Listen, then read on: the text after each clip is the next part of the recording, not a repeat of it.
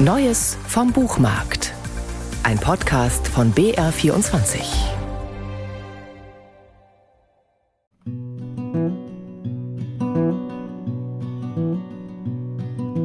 When I go, don't cry for me. In my father's arms I'll be.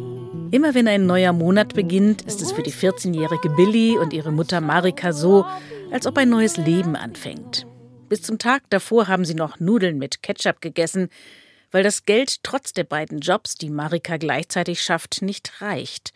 Doch am ersten Tag des neuen Monats feiern Mutter und Tochter das Leben.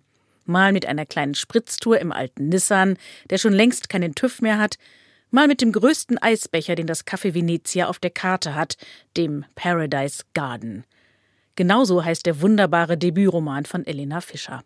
Am Anfang wollte ich eine Vater-Tochter-Geschichte schreiben, aber irgendwie hat dann Billy immer mehr Raum eingenommen. Und ich fand es plötzlich spannend, dass sie ihren Vater sucht. Und ich glaube, dadurch wurde dann auch die Mutter sehr wichtig. Und ich habe dann auf einmal ständig Marikas Stimme im Kopf gehört und habe dann im Grunde nur noch aufschreiben müssen, was sie zu Billy sagt. Und habe jetzt ein ganzes Notizbuch mit Marikas Lebensweisheiten. Eine dieser Lebensweisheiten lautet, dass man überall Urlaub machen kann, auch auf dem Laubengang oben im 17. Stock, wo nachts das Rauschen der vorüberfahrenden Autos so klingt wie das Meeresrauschen. In dem Sommer, als Billy 14 ist, wollten die beiden endlich auch einmal in Urlaub fahren. Doch dann kommt erst Billys ungarische Großmutter dazwischen und kurz darauf der Unfalltod von Marika. An diesem Tag fällt Billy auseinander. Als ihre Mutter beerdigt wird, wartet Billy am Grab darauf, dass ihr unbekannter Vater kommt. Doch stattdessen kommt ihre erste Periode. Ich habe im Sommer 2019 zum ersten Mal über den Stoff nachgedacht. Und ich erinnere mich gut daran, dass ich im September in der Küche bei meiner Mutter saß und die erste Seite geschrieben habe, also die Beerdigungsszene. Und die ist jetzt noch genauso im Roman veröffentlicht. Also da hat sich nicht mehr viel geändert.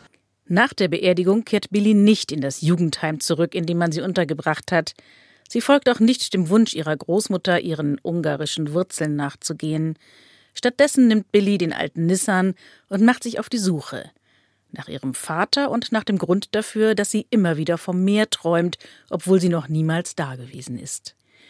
Dieser großartige, so wunderbar frech und fantasievoll erzählte Debütroman ist eine Coming-of-Age-Geschichte, eine Road-Story und eine Tragikomödie zugleich.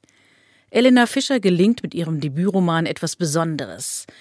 Von einem Leben im Schatten zu erzählen, geprägt von Prekariat und Heimatlosigkeit, und dies aber mit Hoffnung bergendem Humor zu tun.